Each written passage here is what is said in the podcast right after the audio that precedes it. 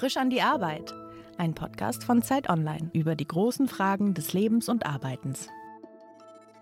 Herzlich willkommen bei Frisch an die Arbeit. Mein Name ist Daniel Erg und heute zu Gast ist die Interior Designerin und Gründerin Sima Niumand. Herzlich willkommen. Hallo, Daniel. Ich habe gerade so einfach gesagt, Interior Designerin und Gründerin. Faktisch hilfst du mit deiner Firma Habitini Menschen Platz in ihren Wohnungen für ihr Leben zu finden. Kann man das so sagen? Das kann man so sagen, genau. Was machst du denn konkret? Also wie sieht das aus? Jemand ruft dich an und sagt, sieh mal, wir wissen nicht, wohin mit dem Krempel, aber du hilfst dir auch ein bisschen vielleicht beim Strukturieren und Aufräumen, aber viel mehr dabei, die Räume in der Wohnung zu finden, die man normalerweise nicht nutzt. Was ist das und wo ist dieser Raum? Genau. Bei dem Krempel, da helfen oftmals Kollegen von mir, ähm, die jetzt mit Habitini direkt nichts zu tun haben. Ich gehe mal davon aus, dass schon viel auch ausgemistet wurde und dass die Familien, und das sind halt in erster Linie Familien, für die ich arbeite, mhm. schauen wir einfach, wo fehlt der Raum und für was fehlt der Raum. Und ähm, da machen wir die Planung und helfen bei der Umsetzung. Was ist es denn für Raum, der fehlt? Also man kennt es ja klassischerweise, das halbe Jahr hat man die Dutzenden Winterjacken, auch Winterjacken, die noch gut sind, die aber vielleicht zu klein sind, die aber auf Geschwisterkinder warten. Man hat Rollschuhe, Tauchsets, Bälle ohne Ende. Ist es das, wofür du Platz organisieren hilfst? Das auch, aber eigentlich ist es noch viel, viel ähm, grundlegender, denn oftmals sind diese Familien als Paar in diese Wohnung gezogen. Oftmals ist es eine Dreizimmerwohnung. Mhm in Großstädten und während das erste und vielleicht auch das zweite Kind gekommen ist, hat sich eben auch der Immobilienmarkt spürbar verändert, so dass es keine ernsthafte Alternative für diese Familien gibt. Mhm. Die Alternative heißt wirklich mindestens ein oder zwei Räume mehr, die bezahlbar sind und auch in der Stadt, in der man lebt. Und da helfen wir wirklich strukturell im Grundriss schon, wie wir das anders planen können. Das heißt, die Familien fangen eigentlich an und suchen eine neue Wohnung in Köln Innenstadt, Berlin Innenstadt, Hamburg Innenstadt, merken, das ist für sie überhaupt nicht bezahlbar und stehen dann vor der Wahl, entweder wir ziehen an den Stadtrand, wo wir keinen kennen, keine Strukturen haben und Kindergärten und Schulen ändern müssten, oder wir müssen die Art und Weise, wie wir in der Wohnung leben, optimieren sozusagen. Und dann landen sie irgendwann bei dir, wenn sie alles aussortiert haben, was man aussortieren kann. Und du sagst ihnen dann, guck mal hier bei euch im Flur. Da ist noch irgendwie, weiß ich nicht, Platz für einen Schrank, der vier Meter lang und vier Meter hoch sein könnte. Und da könnte doch total viel drinstehen. Funktioniert das so? In etwa ja. Also aber tatsächlich ist es wirklich nicht nur der Schrank, sondern wenn wir jetzt wirklich nur zwei Zimmer haben, wo das eine Zimmer vielleicht ein Schlafzimmer ist und das andere Zimmer ein Kinderzimmer ist und da mhm. aber trotzdem drei Kinder leben und der Anspruch eben ist, dass jeder einen Rückzugsort bekommt, was meiner Meinung nach sehr wichtig ist. Man braucht jetzt nicht immer ein eigenes Zimmer, aber zumindest ein Rückzugsort. Schauen wir eben, wo sind denn diese Bedürfnisse, wo kriegt man die dann eben untergebracht? Und das mhm. Stauraumthema, auch wenn das ganz gerne angeführt wird als Hauptproblem, das sehen wir tatsächlich eher zweitrangig, weil wir finden überall Stauraum. Also das ist manchmal sehr überraschend für die Familien, woraus man überall Stauräume generieren kann. Aber viel wichtiger ist eben erstmal zu sehen, wo können wir neue Räume quasi inkludieren. Das heißt ganz konkret, ihr baut Möbel oder ihr entwerft die Pläne für diese Möbel, mit denen dann die Wohnung hinterher anders strukturiert ist, dass es, weiß ich nicht, Stockbetten gibt, dass Sichtachsen versperrt werden, sodass man sich zurückziehen kann, kleine Höhlen hat und dass dazwischen dann überall dann der Stauraum auch entsteht. Ganz genau. Du bist komplett im Thema drin. Genau. Hm. Sichtachsen versperren klingt total gut. genau. Denn mit Möbeln lässt sich nämlich auch einiges anders strukturieren. Also klar, wir können auch eine Trockenbauwand einziehen, ist auch manchmal das Einfachste und mhm. auch vielleicht das kostengünstigere. Aber wir versuchen immer den Dingen mehrere Funktionen zu geben und dann spart man eben auch an Platz. Also das heißt, wenn ich da sowieso ein Bett hinbauen möchte und in, in dem anderen Raum, der dann entsteht, eigentlich auch ein Bett hin muss, dann kann man ja zum Beispiel diese Betten schon mal übereinander packen, aber die Zugänge eben aus zwei verschiedenen Räumen ermöglichen. Und ah, okay. ähm, damit mhm. spart man eben auch sehr viel Platz und schafft eben neue Räume. Du hast gerade gesagt, das ist ein relativ drängendes Thema für viele Familien, das letztlich aus den krass gestiegenen Immobilienpreisen gekommen ist, dass man einfach sein innerstädtisches Leben nicht mehr vergrößern kann, weil die Preise so immens hoch sind, dass es nicht mehr funktioniert. Wie kamst denn du zu dem Thema? Also du hast gesagt, du arbeitest als Interior Designerin. Was hast du denn vorher gemacht und wie platzt das bei dir so auf, dass du gemerkt hast, wir müssen hier was machen? Ja, ich habe äh, vorher als Kreativdirektorin in, äh, in Digitalagenturen gearbeitet. Mhm. Als wir das erste Kind bekommen haben, haben wir tatsächlich auch schon so die ersten Maßnahmen natürlich getroffen, einige Einbauten gemacht, ähm, mit verschiedenen Schreinern gearbeitet, auch verschiedene Erfahrungen gemacht. Es gibt halt nicht den Schreiner oder den Tischler, sondern ja, also je nachdem, welchen Typ man da hat, muss man auch anders mit denen sprechen. Und als ich gemerkt habe, dass ich beruflich auch nicht mehr weiterkomme, weil über Kreativdirektion gibt es halt eben für Designer nichts mehr, habe ich tatsächlich den Job kurz mal an den Nagel gehangen, um mich selber nochmal zu committen, zu überlegen, was ist das, was mich wirklich reizt. Und ähm, das war immer schon Interior Design, nur weil ich davon irgendwie thematisch noch zu weit weg. Aber ich habe dann tatsächlich einfach behauptet, ganz am Anfang, dass ich es bestimmt hinkriegen könnte. Und hm. ich habe ja zu Hause schon so viel gemacht, also kann ich das bestimmt für andere Familien auch. Das war sehr waghalsig und sehr mutig in der Rückschau. Aber ähm, es hat ja dann doch funktioniert. Genau. Ansonsten hatte ich immer noch diesen Exit-Plan, ich kann ja wieder zurückgehen. Was lernt man denn über Familien und was lernt man über Wohnungen, wenn man da von außen so drauf schaut wie du? Also du hast vorhin den, ich glaube für viele, die vielleicht zuhören, äh, sehr hoffnungsfrohen Satz, man findet überall Stauraum gesagt. Gibt es so Dinge, wo du, von denen du sagen kannst, ich habe so klassische Learnings zu sagen, die Leute stellen immer die Sachen an den falschen Ort. Im Eingangsbereich ist immer zu viel, dass man eigentlich da nie braucht. Kein Mensch braucht einen, weiß ich nicht zweiten Esstisch in der Wohnung, in der Küche oder solche Sachen. Gibt es solche einfachen Erkenntnisse? Ich bin tatsächlich überrascht, wie gut aufgestellt die meisten Familien sind. Ne, dass das Mindset schon da ist, so was man, was man wirklich braucht. Also dass die sich auch in der Formulierung der Aufgabe schon, ähm, die sind sehr klar teilweise, weil die einfach wirklich schon vieles ausprobiert haben und da einfach am Limit äh, sind. Hm. Wie wir immer anfangen, ist tatsächlich erstmal zu gucken, welche Möbel brauchen wir denn überhaupt. Also das sind ja auf jeden Fall Betten. So, für jeden Mensch, äh, jeden Bewohner in dieser Behausung brauchen wir auf jeden Fall ein Bett. Und dadurch, dass das Bett aber wiederum das größte Möbel ist, nämlich wir planen bei Kindern auch mit 90er mit 2 Meter Betten und bei den Eltern eben je nachdem, wie das Bedürfnis ist. Es gibt verschiedene mhm. Typen von Eltern, die auch Familienbetten eben auch haben. Und dann schauen wir eben, wie wir die erstmal irgendwo hinschieben in der Wohnung, also erstmal digital wo könnte denn der Ort sein? Welche Bedürfnisse haben denn die Eltern? Also es kann ja sein, dass Eltern alleine schlafen wollen, aber in der Nähe von den Kindern, weil die noch klein sind oder was auch immer, dass die Wege kurz sind. Mhm. Und damit starten wir eigentlich auch im Prinzip. Und damit legt man auch tatsächlich so einen Grundstein. Und dann gucken wir weiter. Wie kriegen wir denn dann diese Räume drumherum neu generiert. Genau, und das ist tatsächlich auch die anspruchsvollste Arbeit von dem Ganzen für uns. Also es ist tatsächlich immer sehr, sehr viel Kopfarbeit, Ausprobieren, Diskussion, auch intern. Und damit starten wir dann eben in der Wohnraumberatung auch mit dem Kunden und mhm. zeigen ihm dann anhand des Plans, wie wir das Ganze erstmal strukturieren würden und anhand von Bildbeispielen, wie das Ganze aussehen könnte.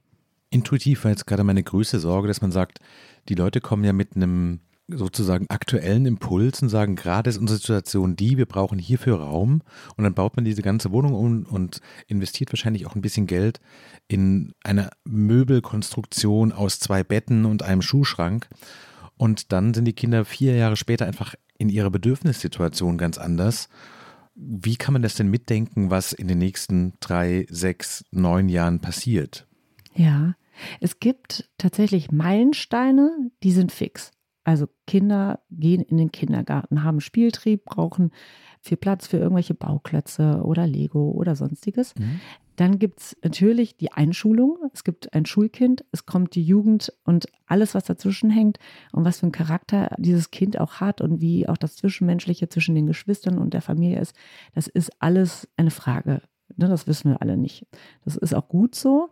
Was wir in der Planung aber berücksichtigen, ist eben diese Meilensteine. Also ein Kind braucht dementsprechend irgendwann mal einen Rückzugsort für die Freunde. Ein Kind braucht mhm. auf jeden Fall einen Schreibtisch, wo es in Ruhe auch lernen kann. Mhm. Und alles andere versuchen wir immer als Exit-Plan noch zu berücksichtigen. Also wenn zum Beispiel wir ein Kinderzimmer planen, wo zwei Rückzugsräume in einem Raum für zwei oder drei Kinder zur Verfügung stehen, versuchen wir trotzdem nochmal die ganze Wohnung zu sehen. Und falls das nicht funktioniert und wenn es nur irgendwie oben in der Dachgeschosskammer noch ein kleines Kämmerchen ist, wo man aber auch gut schlafen kann, versuchen wir immer noch die Möglichkeit zu geben, ey Kinder, es funktioniert gar nicht, dann schläft halt einer von euch dann eben oben oder, ah, okay. mhm. oder irgendwo anders. Also dass wir immer versuchen, es gibt einen Premierenplan, aber es gibt immer noch, ne, falls wenn irgendwas anderes dann doch mhm. anders funktioniert. Weil wir wissen es ja wirklich nicht. Aber manche Sachen sind halt klar.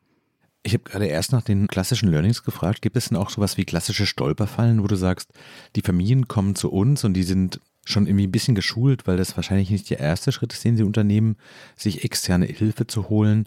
Aber gibt es Dinge, wo du merkst, das ist einfach schwer, diese Entscheidung zu treffen oder manche Dinge lassen sich halt auch nur bis zu einem bestimmten Punkt optimieren. Das kann man nicht ideal für alle und immer lösen? Ja, also wir unterscheiden tatsächlich äh, zwischen Mietern und Eigentümer, mhm. denn ein Mieter hat ja immer diese Unsicherheit, er kann rausgeschmissen werden, kann sich noch andere Sachen irgendwie ändern und es gehört ihm einfach nicht. Ja. Wobei da sind mittlerweile, also der Druck ist äh, so hoch mittlerweile auch bei den Mietern, dass sie sagen, wir versuchen alles dafür, hier überhaupt wohnen bleiben zu können, weil wir haben ja keine Alternative ja. und dementsprechend sind die auch genauso bereit wie Eigentümer auch Geld zu investieren. Nur muss man eben sagen, die Eigentümer sind natürlich durchaus mehr bereit weil das gehört denen. Hm, die wissen ja. ganz genau, wie lange sie da irgendwie wohnen bleiben und der Mieter eben erstmal nicht. Und da versuchen wir zumindest immer in der Planung bei den Mietern zu sagen, okay, wir können ein modulares System aufbauen. Das heißt, falls sich was ändert und äh, die Familie zieht aus und die haben jetzt beispielsweise irgendwie in Berlin eine 3,60 Meter hohe Decke, hm. dann planen wir das so modular, dass beispielsweise Einbauschränke in zwei Etappen äh, gebaut werden, sodass wir dann eben die unteren Korpen mit ein, einer Höhe von 2,40 Meter planen, damit das eben in der Durchschnittswohnung auch funktioniert hm. und die Aufsätze dann dementsprechend dann abgenommen werden können und dann mit Füßen drunter auch als Sideboard funktionieren können. Also als Beispiel. Also der Plan ist quasi nicht nur für eine Wohnung funktional, sondern man könnte mit diesen Einbaumöbeln auch umziehen genau. und die sind quasi nicht auf einen Ort festgelegt, sondern die sind mitnehmbar. Das war mir auch nicht klar. Genau, die sind mitnehmbar und können dann eben auch in einem anderen Setting anders zusammengesetzt werden. Also beispielsweise auch Betten, die übereinander gestapelt sind, die jetzt einmal übers Eck gestapelt sind, könnten auch rein theoretisch auch losgelöst voneinander in zwei verschiedenen Räumen eben stehen. Dann ist ähm, nochmal auf deine Frage hin, was unser Learning ist, ist tatsächlich das Thema eben Budget. Da waren wir jetzt gerade in diesem Jahr durch, also sowieso ohnehin Materialengpässe und dadurch steigenden Preisen, durch den Ukraine-Krieg und auch pandemiebedingt, haben wir mittlerweile andere Preise wie vor zwei Jahren mhm. im Material und aber auch sonst, auch in der Dienstleistung so dass wir bemerkt haben, dass wir tatsächlich eine Untergrenze ziehen müssen in der Umsetzung. Und da versuchen wir ganz, ganz klar am Anfang mit den Familien eben auch darüber zu sprechen, was sind die Budgetvorstellungen und was ist jetzt wirklich realisierbar oder nicht. Weil das Schlimmste, was uns eben passieren kann, und das ist uns auch in der jüngsten Vergangenheit passiert, dass ab dem Moment, wo die Preise eben auch vom Handwerk offengelegt werden, dass die Familie sagt, das ist uns einfach zu viel Geld, mit so viel haben wir gar nicht gerechnet. Und da versuchen wir aber trotzdem eine Lösung zu finden. Da sitzen wir jetzt gerade dran, viel stärker Wissensprodukte auszuarbeiten, sodass die Familien mit weniger Budget eben trotzdem Hilfe zur Selbsthilfe bekommen, um dann eben ja Do-it-yourself-Pläne selber umzusetzen. Das äh, funktioniert ganz gut, aber da sind wir gerade dabei. Deswegen unterscheiden wir das gerade stark budgetbedingt. Gibt es denn sowas wie eine Faustregel zu sagen, weiß ich nicht, pro Zimmerbetrag X oder pro Kindbetrag X? Also kannst du das irgendwie so eingrenzen? Wo fängt das denn sinnvollerweise an? Ab welchem mhm. Betrag auf dem Konto macht es Sinn, bei dir anzurufen und in welchen Größenordnung bewegt sich das so im Durchschnitt? Ich würde sagen, äh, grob jetzt Durchschnittszimmer, da bewegen wir uns tatsächlich jetzt schon ab 10.000 Euro. Also unser Learning ist wirklich, mhm. auch äh, wenn es mal irgendwie 8.000 gewesen ist, es wird immer alles so knapp und unangenehm also 8000 sind einfach schon total viel Geld. Wenn man dann auf einmal anfängt, irgendwie mit so Zwischenlösungen, dann ist die Familie auch so ein bisschen irritiert. Und deswegen sagen wir so, es macht einfach Sinn, einen Raum erst ab 10.000 Euro zu planen, weil einfach das Material auch so teuer ist. Ja, das klingt natürlich erstmal krass zu sagen, bei einer Dreizimmerwohnung landet man schnell bei 30.000 Euro, gerade wenn man hm. zur Miete da wohnt. Aber vermutlich muss man sich ein bisschen selbst als Vergleich die gestiegenen Mieten überlegen, was denn die Alternative wäre, wenn man auszieht. Dann hat man den Umzug, dann hat man den mhm. neuen Wohnraum und muss vermutlich dann auch dort neue Möbel kaufen und vermutlich ist die Differenz dann zumindest auf die Dauer mit den höheren Mieten gar nicht mehr mhm. so krass groß. Ne? Genau, also ich hatte jetzt am Dienstag auch nochmal eine Wohnraumberatung mit einer Münchner Familie, die auch den Markt total gut kennen. Die kennen die Preise und die sagen auch ganz klar, mhm. mit einer vergleichbaren Wohnung, also nicht größer, sondern vergleichbar, müssten wir eigentlich jetzt Stand heute 1000 Euro mehr bezahlen. Ja. Und das sind mit Umzug und neuen Möbel anschaffen und Renovierungskosten bei vier Jahren 50.000 Euro. So viel wäre das mit Habitini eben nicht. Das ist schon mal klar, weil so viele Räume können wir auch gar nicht da äh, reinpacken. Aber äh, zumindest wird sich das ab einer Laufzeit von vier Jahren auf jeden Fall locker Lohn. So. Und auch der zeitliche Aufwand äh, steht ja gar nicht im Verhältnis, eine neue Wohnung zu finden. Gibt es in diesem ganzen Prozess, also quasi angefangen von der ersten Kontaktaufnahme über die Planung, das Verwerfen von Ideen, das Aushandeln, die Beauftragung der Handwerker bis zu, zum fertigen Einbau, gibt es einen Moment oder Phasen, die du besonders gerne magst in diesem Prozess? Ja, die Projektplanung.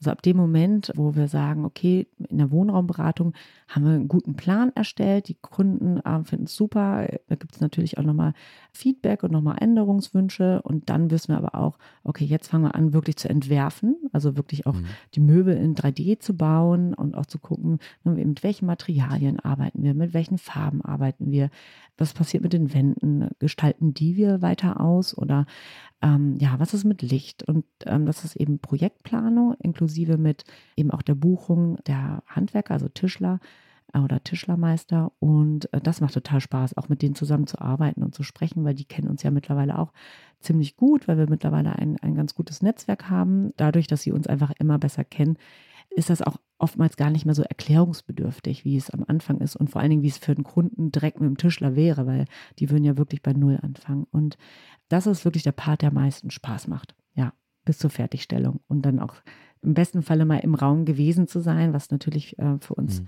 nicht so oft möglich ist, weil wir ja eben bundesweit arbeiten, aber eben digital eher bei den Familien sind. Aber wenn das eben in Köln oder im Umland von Köln ist, kommen wir natürlich gerne vorbei und gucken uns das an, weil nur so können wir uns auch weiterentwickeln und lernen. Du hast vorhin mal so eine Formulierung benutzt, die war, glaube ich, du hast deinen Job gekündigt, wusstest, du könntest in irgendeiner Form zurückkehren, aber bist in dieses Risiko reingegangen.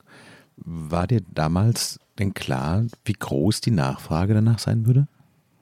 Ehrlich gesagt, also vom Typ her bin ich tatsächlich so ab dem Moment, wenn ich irgendwo was sehe, was irgendwie blinkt für mich und was irgendwie spannend sein könnte. Und ähm, das war mhm. vorher zwar das große Feld von Interior Design, aber ich habe da keinen Anpack gefunden. Also ich habe, ähm, ich hätte nicht gewusst, wie ich einfach starten soll. Und einfach starten fand, fand ich einfach ohne Konzept irgendwie quatschig. Mhm. Bis ich dann eben, ähm, das hatte ich auch vergessen zu erwähnen, als ich gekündigt habe, bin ich tatsächlich zwei Wochen später schwanger geworden mit dem zweiten Kind. Mhm. Ähm, nachdem ich eben erfahren habe, dass ich schwanger bin, war für mich eben klar, erstmal gehe ich nicht zurück, jetzt nehme ich mir einfach mal die Zeit und überlege weiter. Und während ich mich selber aber beobachtet habe mit den Gedankengängen, die ich zu Hause auch äh, hatte, wie, was passiert denn, wenn jetzt ein zweites Kind hier lebt? Wo, wo können wir denn ein Bett hinstellen? Was ist mit Wickeln und den ganzen Krempel? Habe ich plötzlich gemerkt, das ist es. Also das ist das Thema für Familien eben platzsparende Möbel zu planen und eben zu gucken, wo sind die Bedürfnisse. Mhm. Weil alle Freunde äh, von uns, die damals in unsere Wohnung kamen, meinten so, ja, coole Wohnung, irgendwie mit Terrasse, alles offen geschnitten, super, aber wenn ihr Kinder kriegt, dann ist es vorbei. Jetzt gehen alle rein und sagen, boah, voll cool.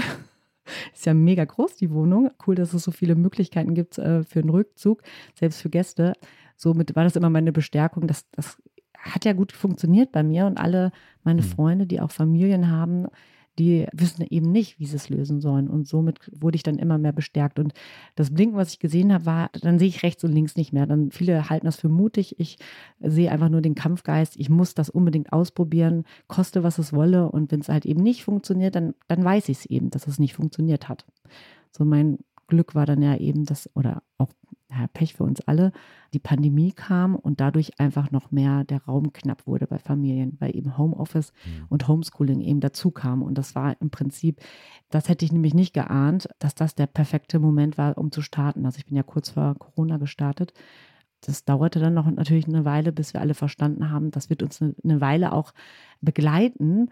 Und dann erst kam eben auch dieser ganze Presseboom auf mich zu, weil das einfach ein Thema war, was alle Familien und aber auch andere wie äh, Pärchen oder äh, Singles eben auch beschäftigt hat.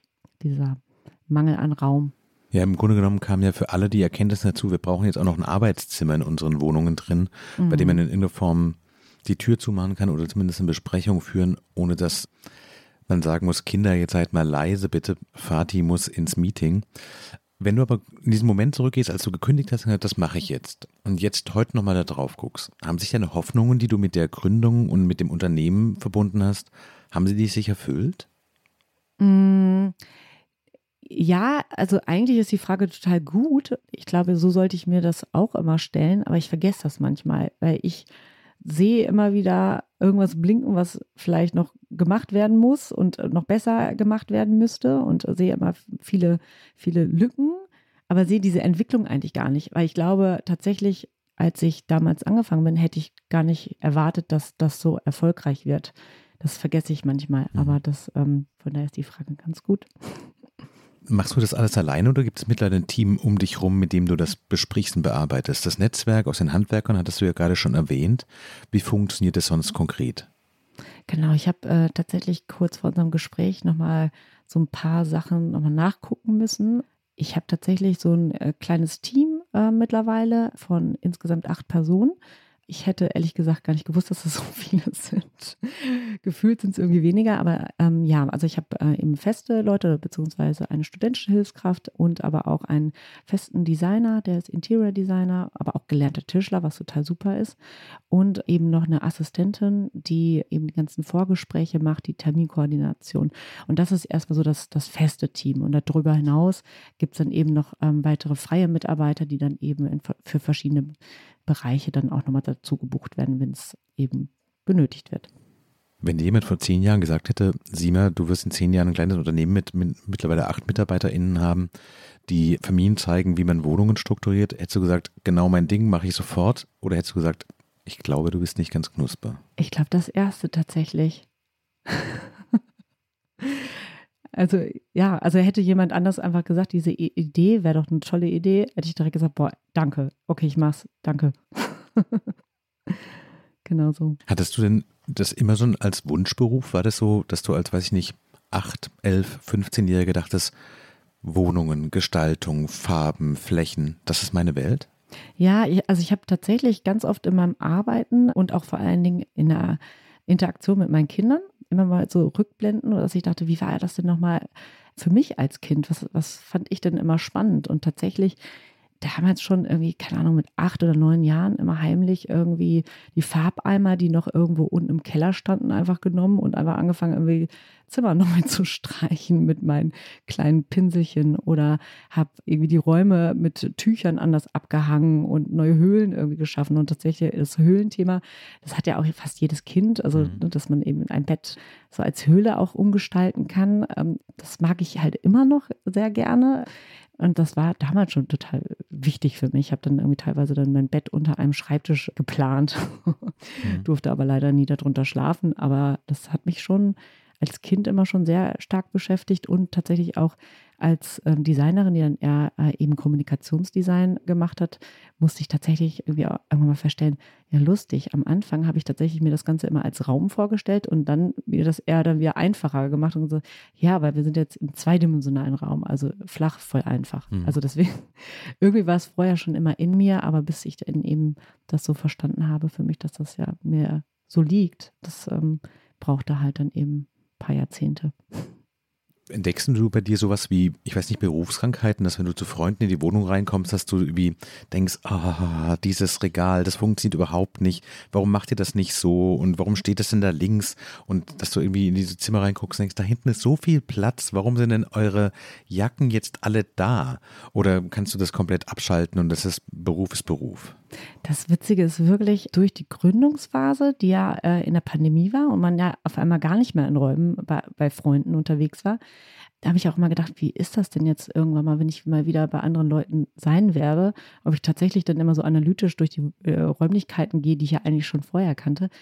Das Schräge ist nur, manchmal frage ich auch immer die Freunde oder Familienangehörige, sagst du das jetzt eigentlich alles nur so, also alles Schlechte hier an der Wohnung, weil du Angst hast, dass du sonst von mir irgendwie einen draufkriegst? Oder, oder glaubst du das jetzt gerade wirklich? Ähm, und so, ja, nee, ähm, ja, wir müssen noch so viel machen. Ich so, ja, ich gehe tatsächlich durch die Wohnung durch und sehe gar nichts. Ich glaube, das ist einfach ein Selbstschutz. Also ich, und ich bin auch tatsächlich manchmal eher genervt davon, dass äh, viele dann auch fragen, man sitzt da gerade irgendwie beim Bier an, am Küchentisch. Mhm. So, was würdest du denn jetzt hier machen? Und tatsächlich, das ist einfach ein Job. Also ich mhm. müsste mich wirklich hinsetzen, nochmal den Grundriss tatsächlich in die Hand nehmen, Sachen verrücken und so.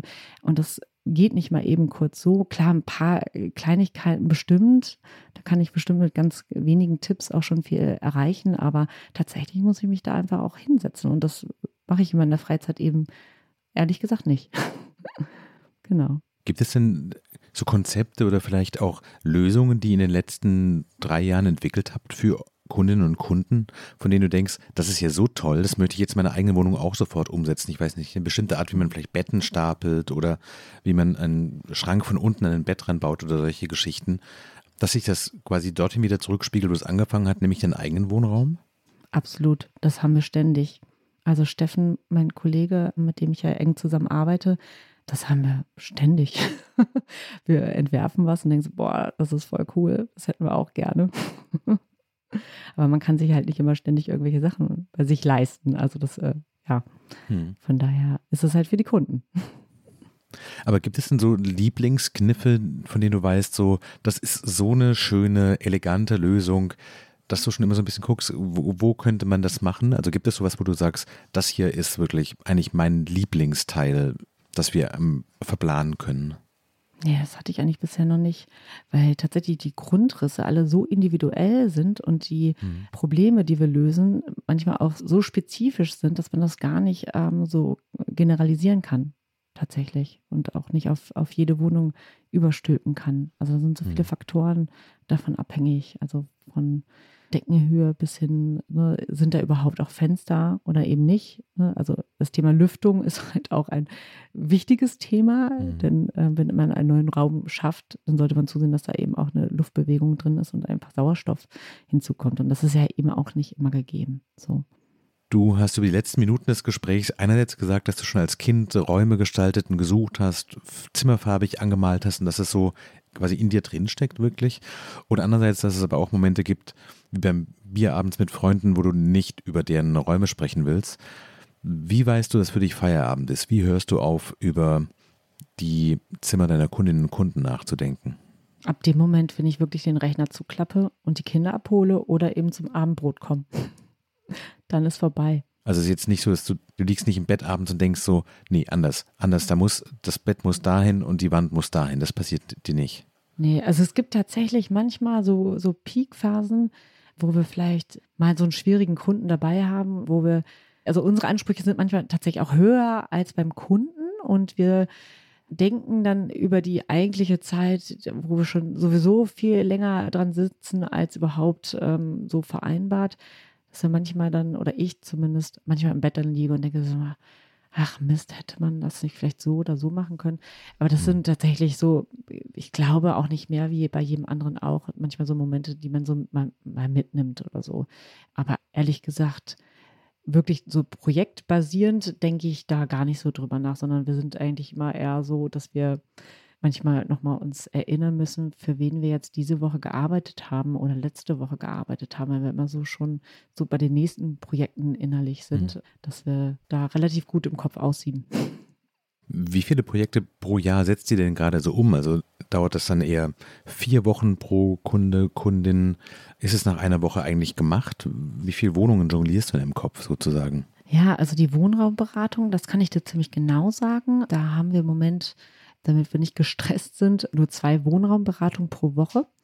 Und da sind wir aber auch mit einem Forecast von sechs Monaten ausgebucht. Also wenn wir Ach, jetzt Termine, genau, wenn wir jetzt Termine machen, dann ähm, sind die erst frühestens Mitte Februar ähm, zu vereinbaren.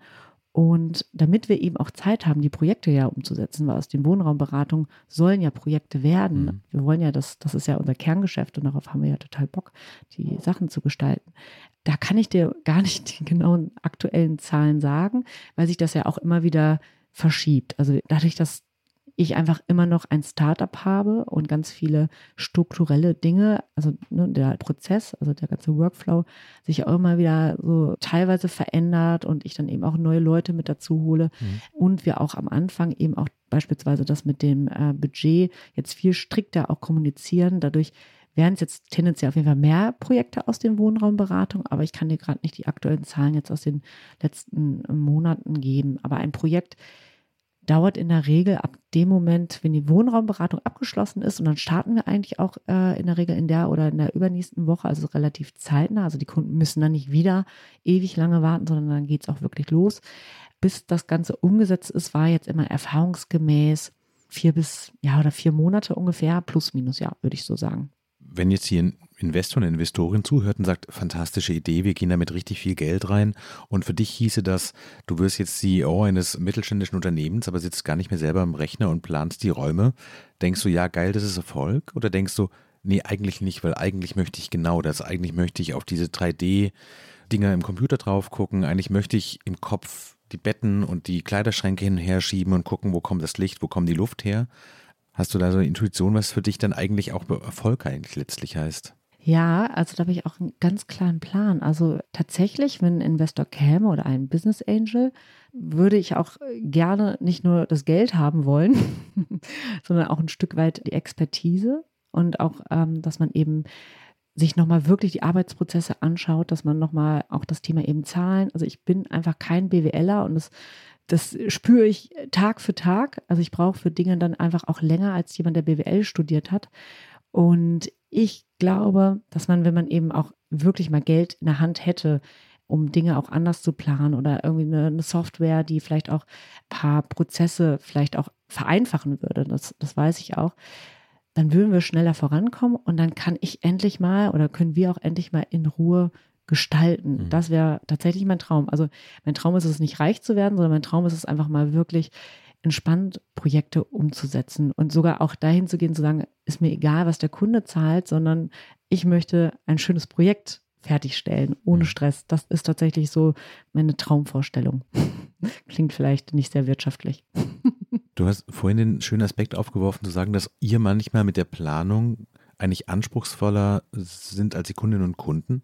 Wie gehst du denn damit um, wenn du sagst, sowas, ich habe die perfekte Lösung gefunden, aber mhm. eigentlich sind die so, könnt ihr machen, aber eigentlich muss eigentlich nicht. Ist das für dich frustrierend, weil du denkst so, wir haben hier so eine gute Idee und ihr seht die nicht?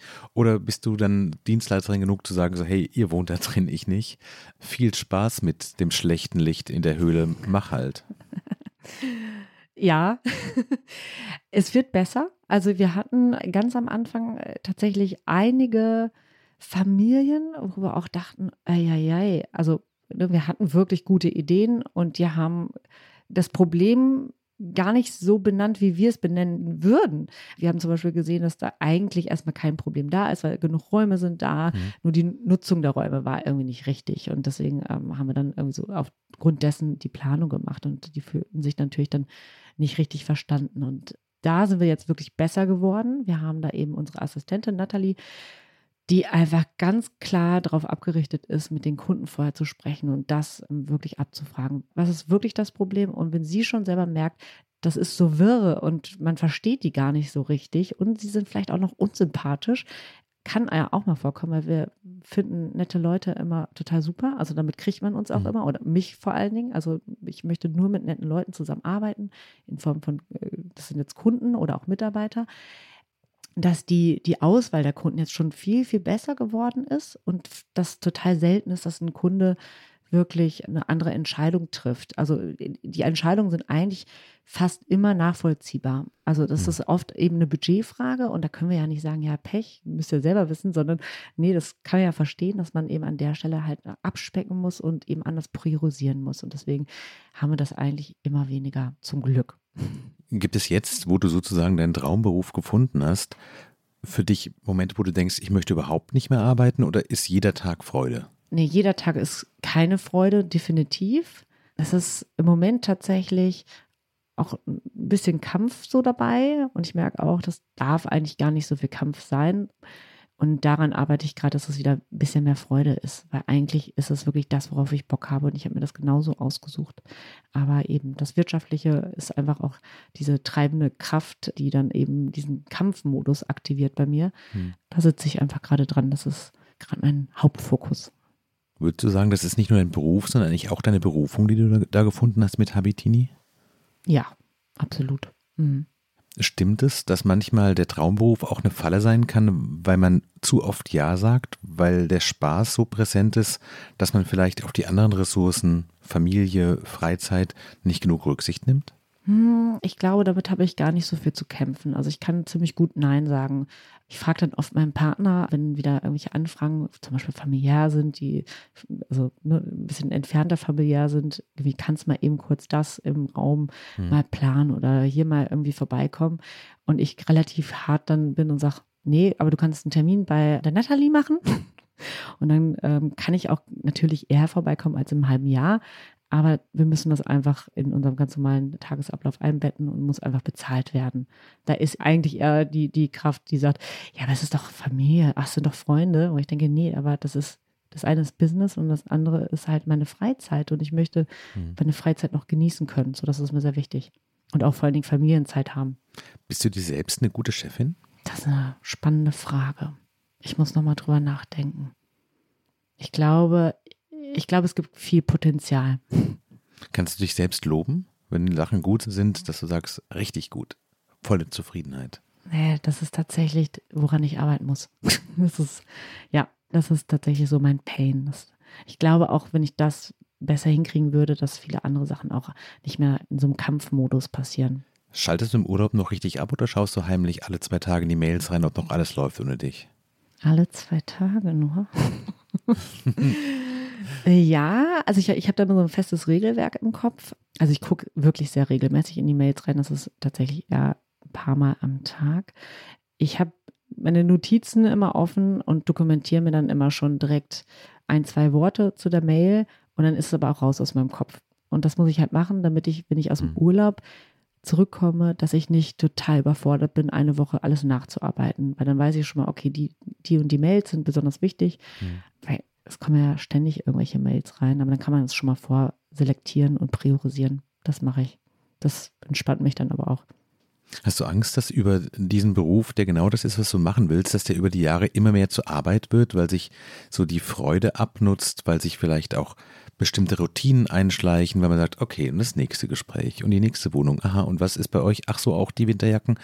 Merkst du das oder hast du eigentlich eher das Gefühl, du wirst besser, ihr lernt als Team Dinge, Probleme werden irgendwie grundsätzlich einmal angegangen und dann ist es einfach nicht mehr so nervig mit dem Geld oder der Software und sowas und eigentlich wird es immer leichter und immer besser.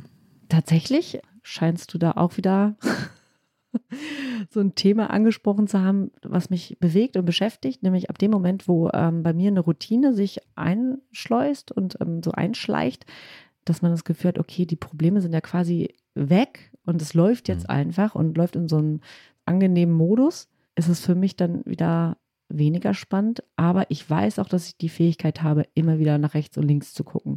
Deswegen bin ich da mittlerweile eigentlich relativ entspannt darüber, dass das eben kommen kann und auch immer wieder auch passiert, aber einfach so viele Nebenthemen eben kommen, wie beispielsweise eben Mitarbeiterführung und sowas. Das, mhm. ähm, ne, das als Unternehmerin, das habe ich ja vorher gar nicht gemacht. Und das ist natürlich dann auch nochmal spannend, sich dann bis in die Tiefe da reinzuarbeiten, zu gucken, ne, wie, was bin ich denn überhaupt für eine Führungsperson oder was, mhm. was für eine Führungsperson möchte ich denn sein und mit welchem Ziel? Also was, ne, dass man das auch in den Ergebnissen sieht. Mhm. Und von daher glaube ich, dass es eigentlich nie langweilig sein kann. Du hast vorhin gesagt, dass man mittlerweile ein halbes Jahr warten muss, bis man einen Termin bei dir kriegt. Hast du die Sorge, dass andere das quasi beobachten und sagen so, das ist so ein geiler Markt, da gehen wir jetzt vielleicht als Möbelhaus auch rein oder sowas? Oder denkst du darüber nach, ja, wie viele Mitarbeiterinnen, wie viele Mitarbeiter bräuchte ich denn eigentlich? Wie viel ein Interior Designer und Schreiner müsste ich im Team haben, damit die Wartezeit vielleicht drei Wochen ist und mhm. man sofort diese drängende Nachfrage, diese Leute, die da total Bock drauf haben und die auch bereit sind, dafür Geld auszugeben, dass die eben nicht so wegbröseln sozusagen? Klar, ich bin ein Stück weit kopierbar Aber in der Kombination, die ich so erfülle, nämlich auch, dass ich eben das digitale Thema ein Stück weit verstanden habe, einfach durch, durch meine berufliche Vergangenheit. Mhm. Deswegen habe ich auch eine ganz andere Reichweite, obwohl ich so klein bin. Glaube ich, so in der Kombination und auch mit diesem Ehrgeiz, einfach total gut zu sein, ist es vielleicht schwieriger. Also ich kann kopiert werden und das ist äh, auch ein bisschen so eine ganz kleine Angst, die ich habe, aber tatsächlich nur eine kleine Angst, weil es sind so viele Kunden da, ich könnte ja sowieso nicht alle bedienen. So erstmal das. Und ähm, darüber habe ich auch tatsächlich letzte Woche noch gesprochen. Das habe ich nämlich auch einmal irgendwie angeführt als Angst. Dann hat mir meine Psychologin, die mich auch immer äh, in dem Thema begleitet, auch gesagt, ja, aber du bist halt das Original. Also dann sollen die halt kopieren. Aber andere Produkte sind auch kopierbar. Aber so ist es. Und ich versuche halt eben immer, was ich ja auch gerade meinte, nach rechts und links zu gucken. Und wenn ich merke, irgendwie das ne, es gibt da irgendwas, was vielleicht zu sehr kopiert wird, dann glaube ich, dass ich die Fähigkeit besitze, irgendwie was anderes, Neues, Uniques mit reinzupacken, dass es dann trotzdem so eine Eigenständigkeit hat und mhm. einfach auch eben auch diese Marke einfach auch einzigartig machen soll und bleiben soll. Du hast jetzt also deinen Traumberuf gefunden, hast ein eigenes Unternehmen, bist Gründerin, mittlerweile Chefin. Die Auftragsbücher für die nächsten sechs Monate sind voll. Was sind deine nächsten Pläne? Also hast du irgendwas vor, wo du sagst, so, das sind die Meilensteine, an die ich für mich selbst jetzt ran möchte? Oh, da gibt es so viele, ja. Ich würde ganz gerne demnächst einfach mal ein bisschen Zeit haben, um in Ruhe eben genau über das nachzudenken.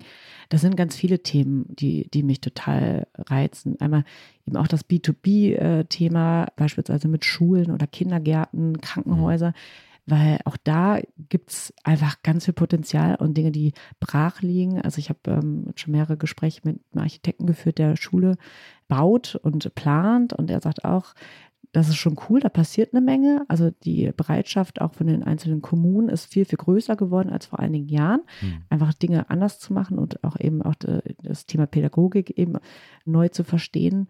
Aber wenn die Pläne durch sind, werden dann trotzdem wieder die, die Möbel bestellt, die immer bestellt worden sind, seit mhm. Nachkriegszeiten oder länger, ich, ich weiß es nicht genau, wo er sagt, da müssen wir hin, dass wir einfach die Räume auch besser gestalten, dass die, mhm. dass die Kinder besser lernen können, dass sie auch besser Pause machen können, dass Einzelgruppen oder kleinere Gruppen besser arbeiten können. Also weg von diesen Flurschulen eben zu den Clusterschulen. Darauf hätte ich total Bock und Krankenhäuser auch. Da haben wir mittlerweile auch immer mal wieder Anfragen, wo eben äh, erkrankte Kinder, äh, Familien einfach Kinder pflegen zu Hause und die Kinderzimmer sehen dann halt aus wie Krankenzimmer. Und ich glaube auch tatsächlich, dass in Krankenhäusern einfach so, wenn man sich das mal anguckt, Kinderstationen einfach wirklich anders gestaltet werden können. Und da braucht es ja gar nicht viele Mittel. Das glaubt man ja immer, dass alles so teuer sein muss, aber muss es eben gar nicht. Ja, das sind halt eben so Themen, die, die würden mich total reizen oder auch kleine Läden, wo man einfach nicht viel Platz hat, weil die Mieten einfach teuer sind. Ja, da muss man einfach gucken, was einem jetzt gerade wirklich besonders wichtig ist und wie man das eben priorisiert und wie man das dann angeht. Aber erstmal muss das andere richtig gut laufen. Klingt total super. Ich drücke ganz herzlich die Daumen. Dankeschön. Das war frisch in die Arbeit. Heute zu Gast war Sima Nirumand von Habitini. Mein Name ist Daniel Erk, Technik und Produktion von Milica Tekeljeva. Wenn Sie Fragen an uns haben, an das Team oder an Sima, schreiben Sie uns gerne an frischandiarbeit.zeit.de. Vielen Dank fürs Zuhören. Dir, Sima, ganz herzlichen Dank und alles Gute. Dankeschön, Daniel. Es hat total Spaß gemacht. Mir auch.